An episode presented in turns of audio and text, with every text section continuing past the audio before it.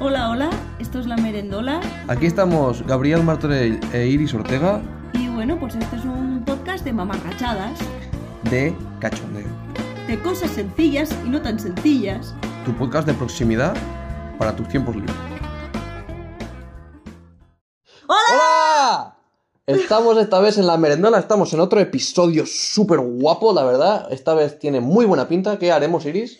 Pues bueno, hoy vamos a dedicarnos a hablar sobre una serie que nos gusta mucho. Eh, se llama Love, Death and Robots y bueno, la verdad es que nos apetecía bastante, bastante. Sí, la verdad que en esta ocasión nos hemos juntado los dos, nos hemos reunido para hacer como un pequeño desgloseamiento de cada episodio de Love, Death and Robots. Love, Death and Robots es un, es un proyecto, no- bueno, está en la plataforma de Netflix, no sé si incluso debe estar eh, para verlo en alguna otra, plataforma. Es un proyecto muy interesante de, de animación. Y Love, Death and Robots básicamente es como un, un collage de varios episodios, o sea, cada episodio es independiente y cada episodio trata como quiere expresar su, su cosa. Microhistorias. Sí, son como una especie de microhistorias de animación con unas animaciones descomunales, descomunales. Son muy guapas. Me gusta porque intentan como vitalizar el género de la animación como algo que no tiene por qué ser infantiloide, ¿no? Porque casi que... eh, Mm. Al tienen- contrario, Sí, tienen... es No lo vean, que no lo vean los niños si no queréis que vea violencia, porque. Mm. hay muchas violencia, la verdad. La verdad, la verdad que es un... Y suelen ser como episodios más profundos, ¿no? Que como Sí. con- de, de una alta reflexión. Sí. Y eso es lo que venimos a hacer hoy, la verdad. Sí. Y bueno, pues sin más dilación, pues vamos a empezar, ¿no? Sí. Pues el primer, va- vamos a hacerlo sobre la tercera temporada, empezamos al revés porque así somos. Mm.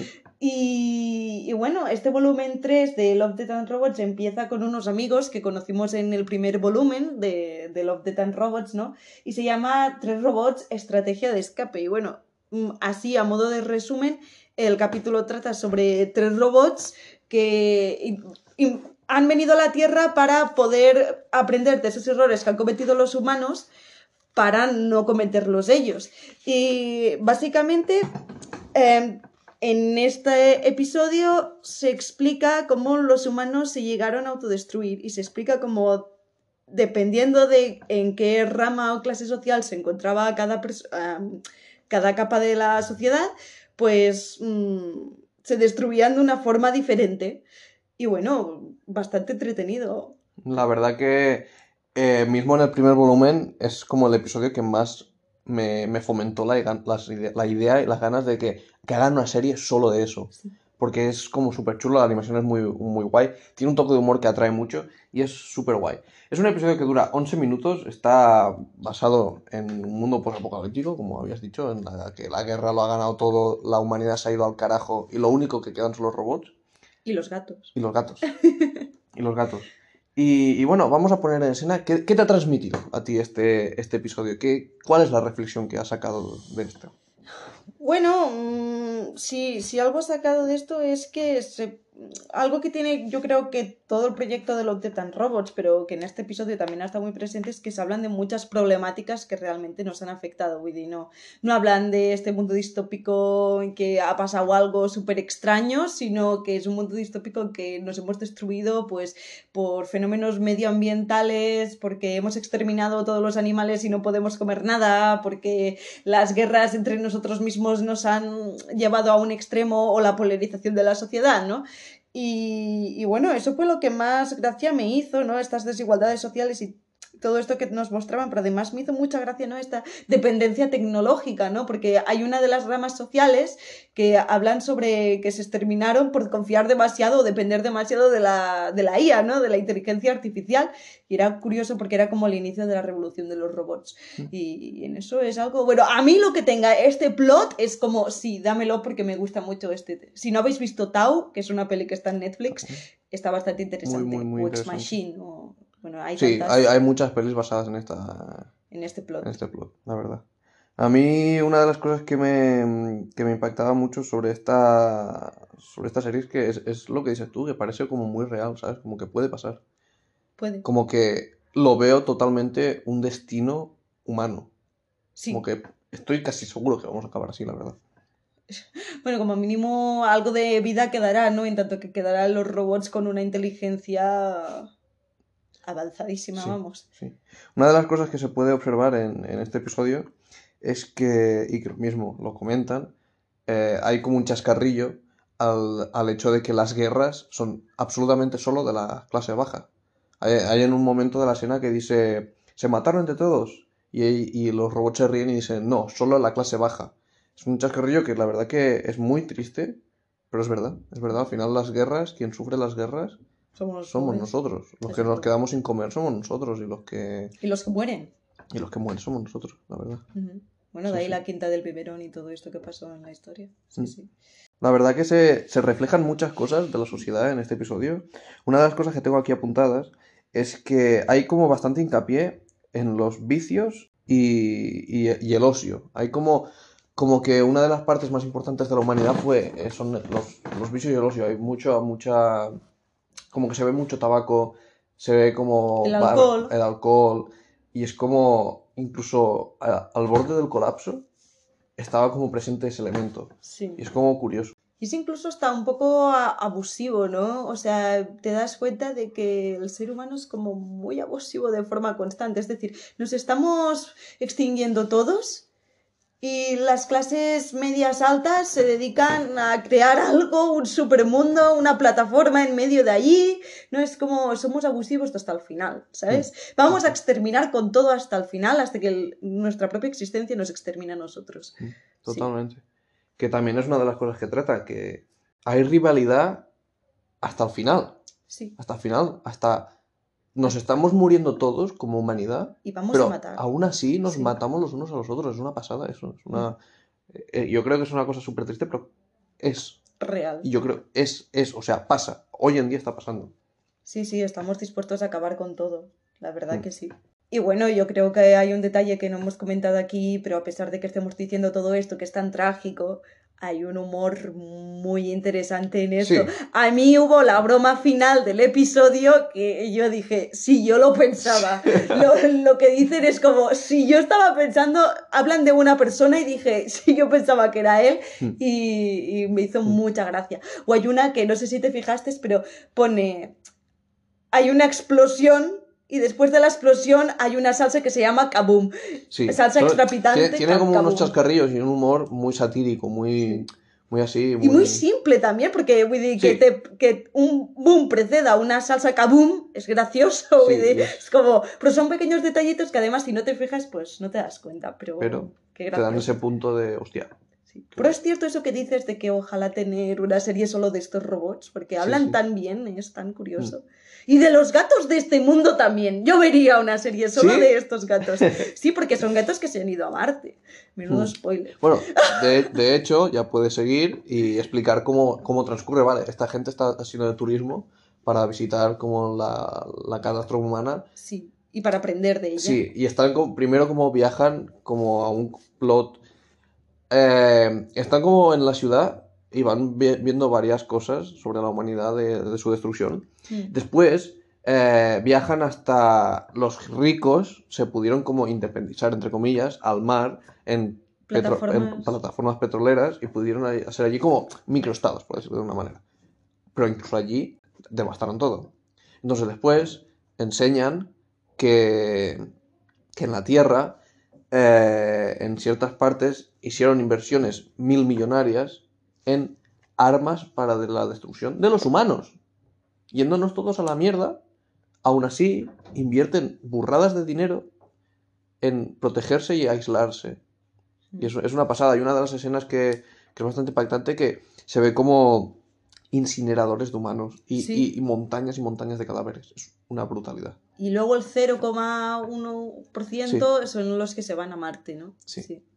Sí, sí, eso es lo, es lo, es lo que dicen. Que había gente millonaria, la millonaria tampoco se escapó, pero que había el 0,001%, que esos son los mil, mil, mil, mil millonarios, Mm. que esos son los que pudieron intentar hacer algo. Aún así, la guerra alcanza a todos, Sí. porque al final acaban todos muertos. Y yo creo que esto sí que es verdad. Yo creo que pese a que la guerra es de los pobres, la, la corrupción humana es tan brutal que es que cuando se acaban los pobres, eh, los humanos que queden se autodestruirán igualmente. Sí. También queda lo peor. Sí, sí. Cosas que también comentan en la serie y que es verdad y que es como, joder, es que, es que todo el mundo lo sabe. Es una, una de las cosas que, que todo el mundo pensamos que es que se podría haber evitado. Es una de las cosas que dices, coño, paramos un momento, reflexionamos un poco, mirémonos a nosotros, miremos la humanidad como está, miremos en el punto que está, veamos todos que está mal porque es evidente, se puede echar marcha atrás, se puede hacer algo, pero no se hace. Y es más, por ejemplo, esto de que el 1, al 0,1% de la gente marchó a Marte, con ese dinero se podría haber recuperado la Tierra, Sí. pero no, pero no, pero no se hizo. Porque Y se sí. prefirió invertir en explotar la guerra, que yo creo que es, un- es una cosa como de la humanidad que quiere irse a otro planeta, pero lo veo una, una acción estúpida, porque si hemos destruido este planeta, nos vamos a destruir todos. Sí. Creo que es una cosa como que, vale, sí, vete. Tóate mil, dos mil años, lo vas a dejar igual. Y, y, y que igualmente a veces también pienso, vas a gastarte burradas de dinero que es que ya incluso ese número parece absurdo porque ni siquiera es contabilizable, es como, te vas a gastar todo ese dinero en un sitio que no está hecho para ti en vez de aprovecharlo para un sitio que sí está hecho para ti y que has nacido aquí y, y es tu mundo literal. Que le den por culo, ¿sabes? Es como, no tiene sentido, ¿no comenzaría a ser mejor que empezáramos a pelear Invertir aquí. Claro, que empezáramos a intentar curar lo que sabemos que sí tenemos y no intentar apostar por algo en lo que no vamos a poder vivir bien, porque no está hecho para que nosotros vivamos allí, no sé. Es curioso. Muy curioso. Pero como estos son debates de ricos, tampoco... Tampoco tenemos demasiado hacer, Mm. la verdad. Pues vamos a pasar ya al siguiente episodio Vale. y... ¿Puedes empezar tú, cariño? Sí, bueno, este, este otro episodio se llama Mal viaje y literalmente es la historia de tú ya empiezas en un barco y es la historia de unos tripulantes que están en un barco y es un mar, están o sea, atraviesan un mar en el cual hay una especie de monstruos, gigantes cangrejos, muy extraños. Y bueno, lo primero, tú ya empiezas ahí con una batalla increíble con un cangrejo gigante y bueno, digamos que se consigue meter en, En la bodega del Sí. barco. en las bodegas del barco, ¿no? Y es como... Es como, ¿qué van a hacer estas personas? ¿Van a sucumbir a la idea del cangrejo de sobrevivir y hacer eso? ¿O van a intentar salvar a la gente y exterminar al cangrejo? Pues eso sería... Sí. Este sería el plot.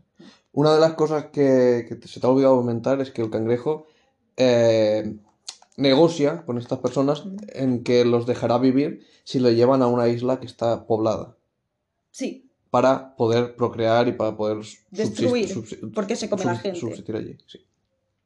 Entonces, este episodio, una de las cosas que a mí me... Bueno, una de las cosas que como principales es la- el egoísmo, ¿no? Es Mm. como entre, entre la tripulación, una de las cosas que hacen es el capitán eh, hace una votación para decidir qué hacen. Si se sacrifican ellos para salvar a un montón de desconocidos o si matan a aquellos desconocidos para salvarse ellos. Que eso es una cosa que también se utiliza mucho en la vida, en la vida cotidiana, en psicología y muchas cosas, que es como el típico, eh, la típica situación que te dicen, el fin justifica los medios. Sí, que tienes un tren y a la izquierda matas a 15 desconocidos y a la derecha matas a tu padre, a tu madre y a tu hermano. ¿Qué haces? Claro, estás anteponiendo tres personas ante 15. Ujú. ¿Qué haces? ¿Sabes? Es como, es una cosa muy curiosa y es muy, muy, muy... Un debate muy- filosófico sí, de sí, los utilitaristas de toda la vida. sí. ¿Y Sí, tú, sí. tú qué, qué opinas sobre esto? A mí es que me hace gracia el título, ¿no? Es como un mal viaje. Eh, eh, o sea, el propio título es como. Empieza siendo un mal viaje y acaba siendo uno peor. Es como, ¿no? Es, a mí eso me hizo mucha gracia. Y otra cosa que me hizo mucha gracia de este, de este episodio es como.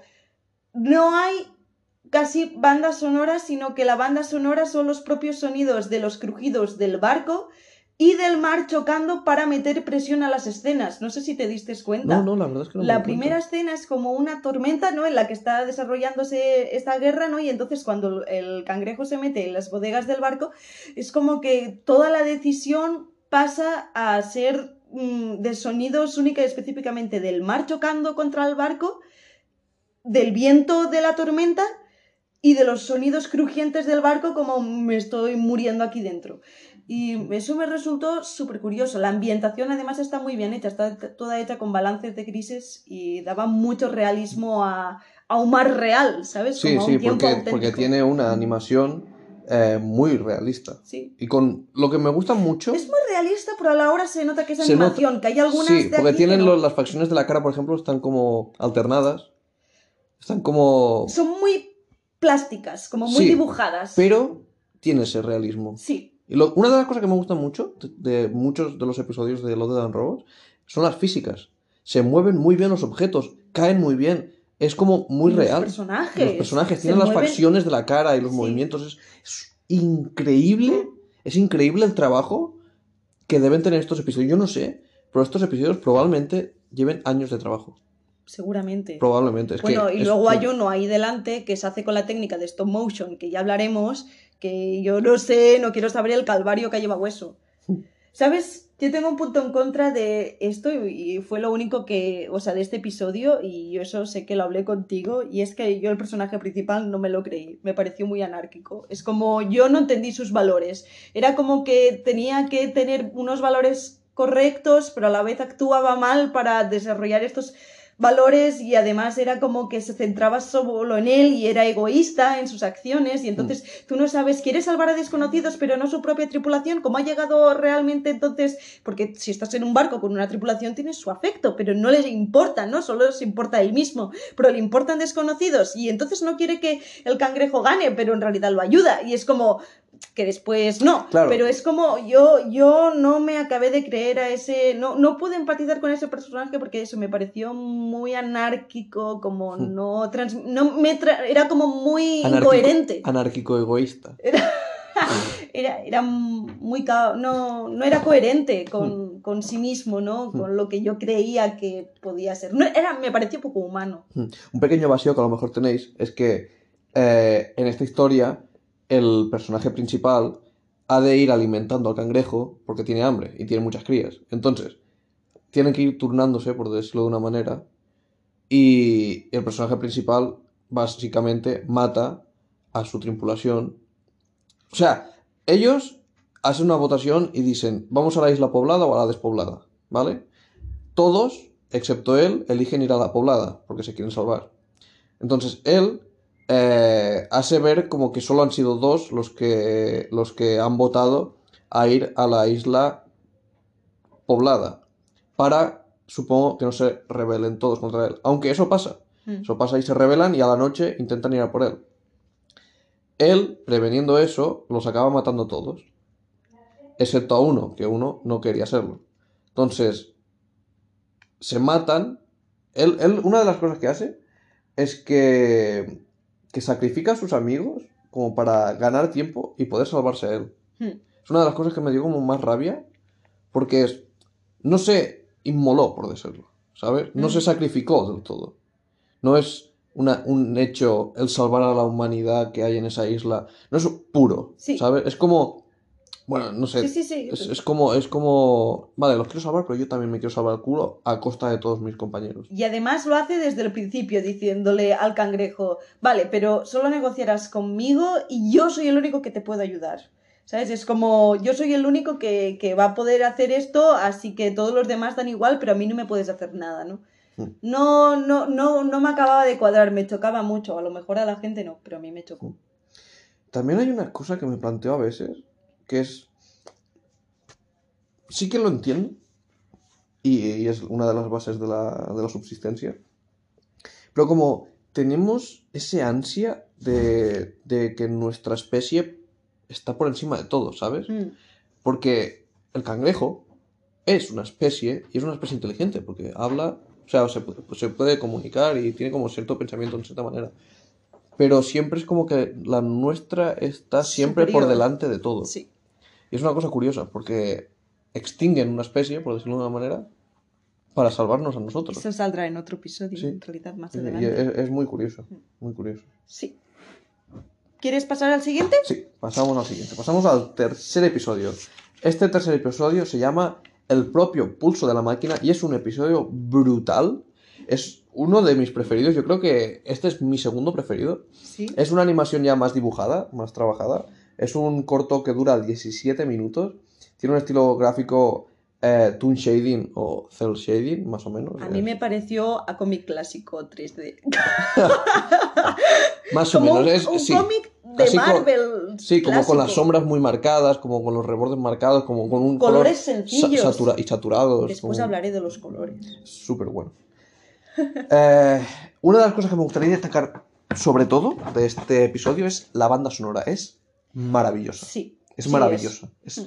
es una de las cosas. Mira que yo soy una persona que no se suele fijar mucho en la banda sonora, es una de las cosas que peco. Pero en este episodio me fijé. ¿Sabes qué creo yo? Es que la banda sonora es, es algo que te fijas en tres momentos diferentes. Cuando es mala, porque es una cosa Pues de que horrible. dices, "Mm, aquí me falta algo o "Mm, estás haciendo algo muy mal. O te fijas cuando es excelente, ¿sabes? Hmm. Porque cuando es excelente también se nota y te llega de una forma diferente. Pero cuando están bien, simple y llanamente bien, entonces no te das cuenta de la banda sonora. Una buena banda sonora, así normal, no te das cuenta porque cumple su misión y pasa discreto. Pero cuando son excelentes se nota y eh, cuando son deficientes también. En este episodio lo que pasa es. Se encuentran dos personas en una nave espacial, la cual impacta. Sí. Impacta en un planeta, en un planeta vivo, un planeta que él en sí es como un ser humano. O sea, Lo llaman un- una un- máquina. Sí, porque tiene como Sí. todo, como que Está vivo. asimi- Sí, está vivo, está vivo. Y como los campos electromagnéticos y todo eso es como que está todo, todo conectado y todo fluye y es Tú como... lo interpretaste como el alma, yo lo interpreté en cierta forma como el alma del Sí. propio planeta, ¿no? Sí. Y sí, tengo una teoría sobre ello. Hostia. Pues son dos personajes en el cual uno muere y la protagonista tiene como una fuga de gas, entonces tiene que cargar con su amigo para poder eh, agarrar su oxígeno. Hmm. Entonces, tiene que tener, hace como un pequeño viaje para llegar a una nave como central Hmm. y durante el trayecto se tiene que ir chutando morfina y, y cosas. Inyec- inyectando para poder, porque tenía mucho dolor, porque estaba muy cansada, etcétera, etcétera. Entonces, una de las cosas que juega mucho esta serie es el que no sabe si lo que está pasando es real o no. Qué bueno. Y eso es una cosa que puede sonar como que te dé un poco de rabia, pero es una cosa con la que juegan tan bien que, que es como emocionante y es incluso, es muy emocionante. A mí una de las cosas que me transmito pues como, hostia, qué guapo, qué chulo. Es que además es curioso porque el episodio del que hablábamos antes, del mal viaje, empieza con una fuente de veracidad, que es como estas historias que empiezan explicándote como un relato previo, ¿sabes? Que empiezan con unas frases. Mm. Hace tantos años habían tales animales en el mar y pasa no sé qué, que está como veracidad, ¿no? Es como un hecho histórico, verífico, Sí. ¿no? Y da como a un rumbo de partida. Pero en este caso juegan al contrario, ¿no? Que es como voy a estar eh, drogada y sumisa por las drogas, pero a la vez jugaremos con este juego de realidad o, o- O alucinación. ilu- Sí. Y me resultó súper curioso que hicieran este juego. Creo que a lo mejor incluso jugaron con el orden en ese sentido. O a Sí. lo mejor yo flipo mucho. Sí, sí. Una de las... Bueno, la, lo- la transición, lo que pasa es que empieza también como a oír las voces de su amigo muerto. Sí.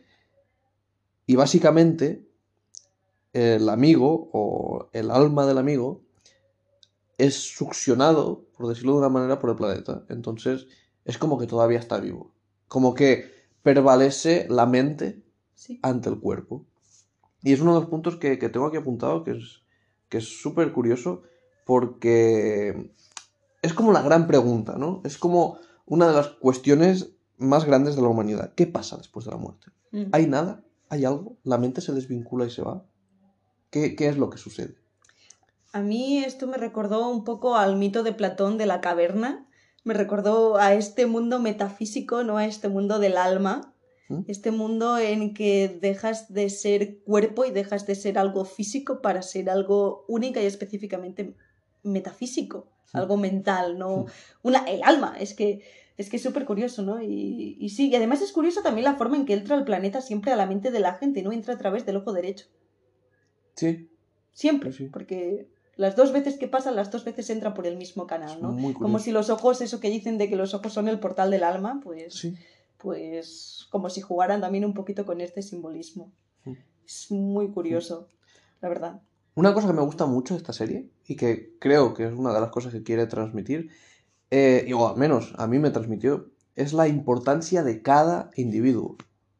Una de las cosas que me gustó es que cuando la protagonista cae a la muerte, o sea, a su, al lago de, del- de- de este planeta, es como que crea una pequeña supernova. Sí, explota. Y, y es como que es relevante, es, es como una cosa importante que pasa, ¿sabes? Y es como, como me da la sensación de que cada ser vivo es, es importante. Qué bueno, Cada no ser, vivo que, que- cada ser vivo que muere tiene su relevancia. Cada ser vivo que muere tiene, tiene su conciencia. Cada ser vivo que muere vuelve a formar parte del planeta y hace otra vez el ciclo. Es una cosa que, que me gustó mucho de, de- de este final de este episodio. Qué bueno, no había pensado yo en eso. ¿Sabes qué teoría yo tenía acerca de eso? Porque hay como un flujo de energía muy grande, es Sí. muy bestia. Y, y me hizo pensar en, claro, este flujo se alimenta de la gente que se muere, en cierta manera, es como el mundo está vivo, ¿no? Es Mm. como el mundo transmite su energía, la- esa máquina, ¿no? Y entonces yo pensé, todo, e- ¿cuánta gente habrá muerto? O sea, ¿todo este flujo será de que el planeta está vivo en sí o que estuvo vivo y todo eso murió y es esa energía que quiere explotar ahora? Hostia, Yo pensé en eso. joder, la verdad. La verdad. No, no es una cosa que especifiquen. Mm. Y pues supongo que debe ser a libre interpretación, pero Mm. Pues muy bueno. Y además yo quería, ay, perdona, que- quería, quería poner en matiz que a mí una de las cosas que me gustó más de este episodio fue el juego de colores. Hmm, No sé si te diste cuenta, pero que juegan con, ¿sabéis? Con esta realidad y ficción que hablábamos antes, de esta, em, de esta alucinación, de este trance por las drogas y de este mundo a la, a la vez del alma y de lo físico, pues es muy curioso porque cuando ella está como lo que interpretamos como serena, los colores son cálidos, son amarillos, Amarillos, naranjas, naranjas, marronos, ay, marronos, marrones, ¿sabes? Y es como, además, esos colores tú los asocias a la vitalidad, es, es la vida en sí misma, ¿no? Es lo que asociamos a cosas cándidas, cosas alegres, cosas emocionantes y vibrantes, ¿no? Que es la vida en Mm. sí. Y sin embargo, cuando pasan estos trances, se transforman en colores azules, Azulado. fríos, Sí. colores que asociamos con la tristeza, con, con vibraciones bajas, Sí. con la muerte, ¿no? sí, y con la soledad. con- Claro, y me pareció como súper interesante, como hacia adentro, ¿no? Con colores Sí, que son intrínsecos casi. Y me pareció súper curioso porque jugaban incluso con este sentido simbólico que tienen los colores y jugaban muy bien, pero muy bien. Y eran súper vistosos además. Me gustó mucho. La verdad, la verdad que es... Es un Tiene, binomio. una- tiene un arte Sí. muy bestia, muy brutal. La verdad que, que en todos y cada uno... Pueden haber episodios que te gusten más o pueden haber episodios que te gusten menos, Mm. pero todo y cada uno de los episodios tienen, Algo. tienen algo, tienen una originalidad, tienen un estilo, tienen un arte que es descomunal, que es muy, muy, muy bueno. Y yo, la última reflexión que saqué y que, mm, bueno, que voy a comentar, Mm. es que si te lo paras a pensar, todos los planetas, absolutamente todos, son máquinas autosuficientes perfectas. ¿Puedes desarrollar? Sí, sí, sí, es que por mucho, por ejemplo, que, que la humanidad lo esté destruyendo todo, tiene nuestro planeta, vive y tiene ciclos y, y pasa y tiene toda la vida y es como, es perfecto en cierta manera, no, no hay, no es, es como en- muy, muy entre comillas, es infinito, ¿sabes? Es como todo fluye de una manera que todo se retroalimenta y todo pasa y todo vive otra vez y, y nunca se acaba, por decirlo de una manera. Es muy armonioso realmente. Es muy armonioso. Mm. Pese a que nosotros lo estamos rompiendo un poco, pero Sí, yo no lo entiendo, ¿no? igualmente. porque si te paras a pensar sí que es cierto esto que dices, porque todos los planetas funcionan con su propia armonía, Mm. ¿no? Es como... aunque esté desértico, Sí, ese desierto es su armonía y Sí. es su perfección. sí. Y esas lluvias de diamantes que pasan en algunos planetas y esas cosas funcionan en su propio... Sí, no en su Sí, en su propio... es, es como en una, máquina autosuficiente, como bien Sí, sí. la, la serie. Qué curioso que seamos los humanos una pieza disruptiva de esta coherencia, ¿no? De esta Pero armonía. somos es que no disruptivas, es que al final formamos parte de, de toda la natura y aunque estemos destruyendo, hay muchas especies que han destruido mucho. Oh, No nos, no- nos- nosotros tenemos la conciencia como para ver que estamos haciendo algo negativo y por eso lo intentamos remediar. Oh, Pero también es como egoísta pensar que solo nos, como que somos tan el centro sí, no. que, o sea, el mundo, cuando nosotros nos extingamos, o sea, el- nosotros no estamos matando al mundo, nos estamos matando a nosotros. Cuando nosotros nos muramos, el mundo florecerá otra vez. No creo que seamos tan trascendentes como para que cuando nosotros fallezcamos todos, explote el universo. No, eso no. Entonces, es como, es como esta visión súper corta de que todo lo que está pasando, sí, el mundo se está yendo a la mierda respecto a nosotros, respecto a nuestra visión, respecto a que nos está haciendo daño a nosotros. Lo que está haciendo el mundo es evolucionar. Y nosotros formamos parte de esa evolución. Mm. Qué bueno. Mm. Pues es verdad. Pero a lo mejor incluso el mundo necesitaba como esta pieza, Una purga. ¿no? Sí. A lo mejor sí. Renacer de algo, ¿no? Estar bueno. florecida del todo para marchitarse, pero florecer aún más fuerte. Qué bueno. Y lo bueno será que no estaremos nosotros para verlo. Con lo cual tampoco para destruirlo. Así que estará bien. Eso a lo mejor, a lo mejor crea otra especie. Entonces después pasará como ha pasado ahora en el Amazonas, ¿no? Descubriremos una capa de la sociedad y diremos, ¡Oh, coño, bajo, bajo ese árbol enorme había alguien viviendo antes. ¿No? Pasará eso. Sí, sí, sí. Qué bueno. Pasamos ya al cuarto episodio. También quiero comentar que, pese a que todos los episodios son muy buenos y son muy entretenidos y tienen todos una profundidad, hay episodios que dan más pie a una conversación más interesante que otros. Este, este proyecto, por ejemplo, a mí no me dio como tanto, tanto para hablar, aunque me gustó muchísimo. Tiene un trabajo espectacular, tiene una currada de la hostia. Es un, es un stop motion eh, hecho como con maquetas a nivel mundial. Súper chulo. Dura 7 minutos, es cortito, pero es como muy intenso y es, es rápido, intenso, en cierta manera gracioso. Es como... Es súper... Es muy intenso. Yo lo no noté como muy intenso. Y bueno, pues ahora pues, os cuento un poco de qué iba este episodio. Y este episodio se llama La Noche de los Mini Muertos. Y básicamente eh, es literal una maqueta del mundo en la cual se mueven los personajes, pero no seguimos a ningún personaje porque nadie es importante, es como una novela coral. Y literalmente seguimos la historia del mundo cuando llegan los zombies y hasta que los zombies arrasen con todo. Es así de sencillo. Plot Sí, sí. trillado y sencillo, pero súper eficaz y súper guay. Y ameno, muy ameno, Sí. muy rápido. Muy trabajado, muy, muy, muy trabajado. Yo me imagino haciendo este trabajo con meses y meses y meses de trabajo y de, O de- más. y de edición, ya no solo de trabajo, porque cada fotograma y cada cosa se tiene que editar, se tiene que retocar y cada cosa es, es un trabajo de locos. Es que es eso, es que esta animación es stop motion y yo no quiero pensar lo que ha debido costar hacer eso, porque a pesar de que el plot es muy sencillo, se mueven muchas pequeñas piececitas y los escenarios están muy bien recreados. O sea, hay una de la... Se ve Moscú, vemos Estados Unidos, vemos la. Casa Blanca, vemos, sí, vemos templos asiáticos. Es como, wow, está muy bien, o sea, representa muy bien cada lugar del mundo que se ve. Es muy chulo, son, además es muy bonito, a mí me gustó mucho. Es que es que es eso como una maqueta del mundo, a mí me Sí, parece sí. una maqueta. Una de las cosas que sí que puedo rescatar bastante de este episodio es como lo que todos pensamos, las reacciones humanas que hay ante cualquier adversidad. O sea, es como, hay, por ejemplo, en este episodio hay zombies, pues literalmente ves a gente atropellando a gente viva. O ves a, a- a gente empujando para que se los coma a los otros antes de... Es como. Sí, hay una escena súper graciosa que hay como unos cuantos zombies y hay dos chicas corriendo, están haciendo footing.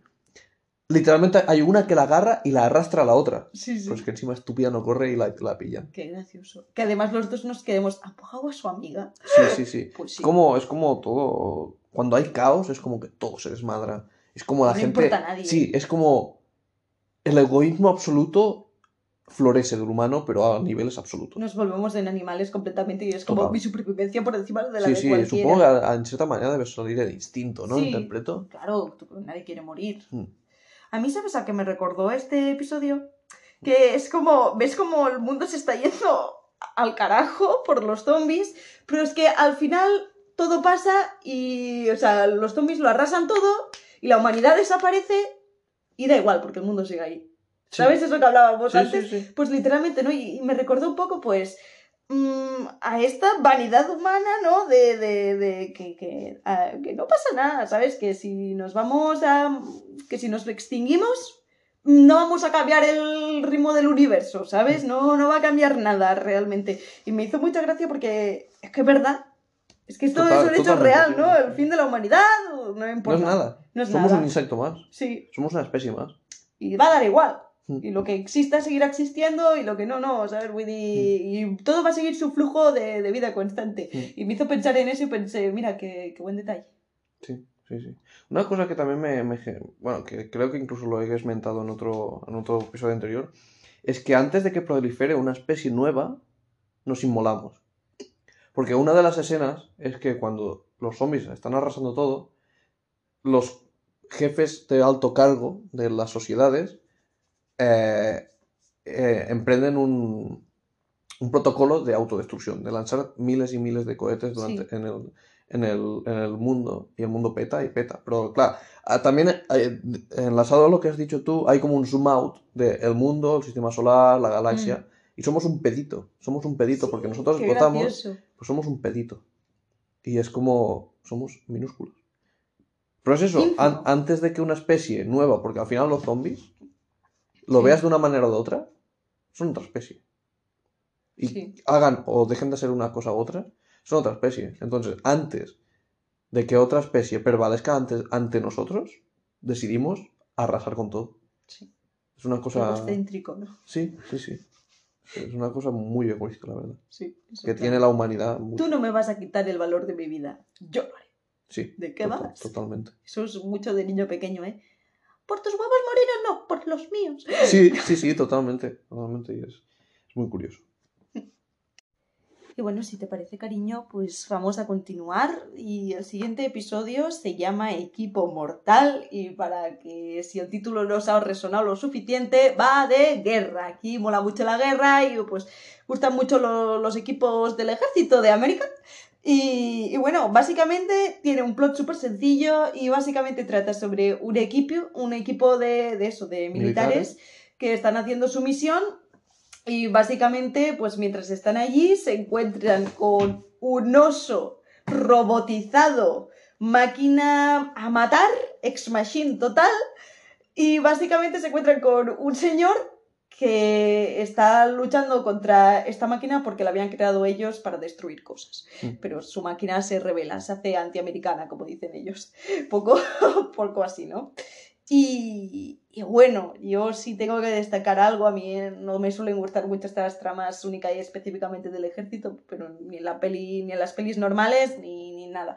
Pero sí tengo que agradecer algo de este episodio es el humor que mantiene toda la trama. Es muy gracioso.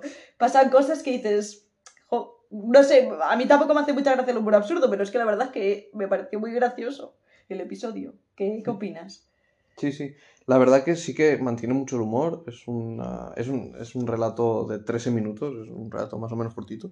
Muy rápido, además. Sí, es muy frenético. Muy frenético, la verdad. Pasan cosas todo el rato. Eh, se ve mucho también los estereotipos de los americanos, ¿sabes? Como el americano que es un machote, que, que le suda todo, que aunque se esté muriendo, pues van igual. Es como típico hombre americano y de, de la, del ejército. Es como muy estereotípico en, en los Sí. personajes. Y del gilipollas, el, el, el gilipollas. ¿Sabes típico. ese personaje que está loco? Que siempre hay un personaje loco en el ejército.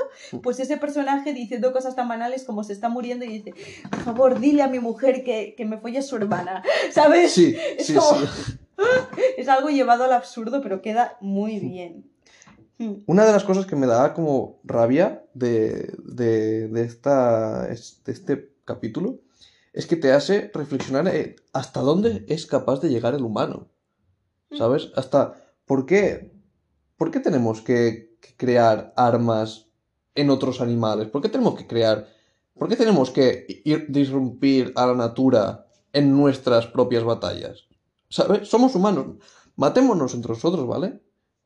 Pero ¿por qué tenemos que poner en medio a la natura y a seres vivos? Porque somos superiores. Es que eso es mente de ser superior. Es, soy tan superior que tu existencia me es tan ridícula y tan ínfima que voy a aprovecharme de ella y voy a sacarle provecho. Que además eso es lo que pasa en el siguiente episodio que veremos. Sí, pero es que me da rabia porque es.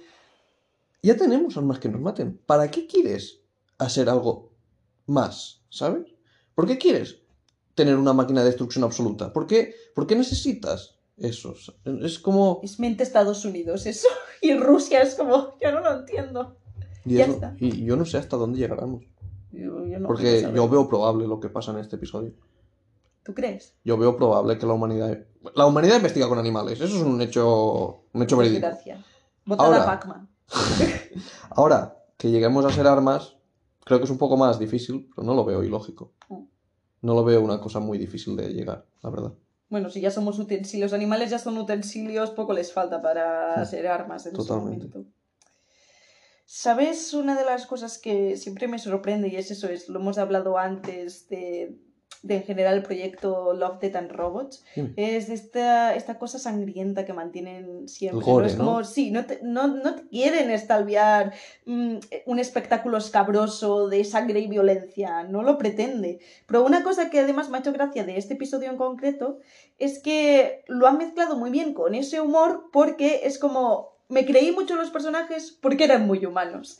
En el sentido de, ¿sabes esta cosa que de que a veces haces cosas y dices, mira, no sé ni cómo lo he hecho porque esto no va con, con, con mi sintonía de mi forma de ser y nada, pero aún así lo haces y de repente hay algo que te rompe eso y vuelves a ser humano tú. Porque hay una escena en la que está pasando algo muy frenético, ¿no? Y es que van a matar a uno y hay un señor que coge y empieza a pegarle, a- pero a puñetazo vivo en, a- a- en la cabeza del, del oso robot, así a lo loco, a puñetazo vivo, ya te digo.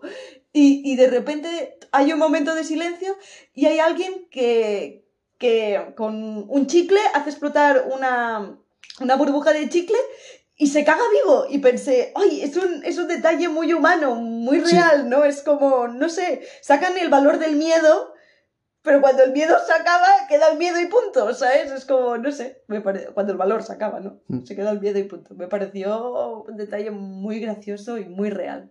Hmm. Yo no sé si, si reflexionaste sobre esto, pero tú, ¿por qué crees que el oso se rebeló? Tengo una pequeña teoría. Ay, pues no sé qué teoría es de eso, la verdad.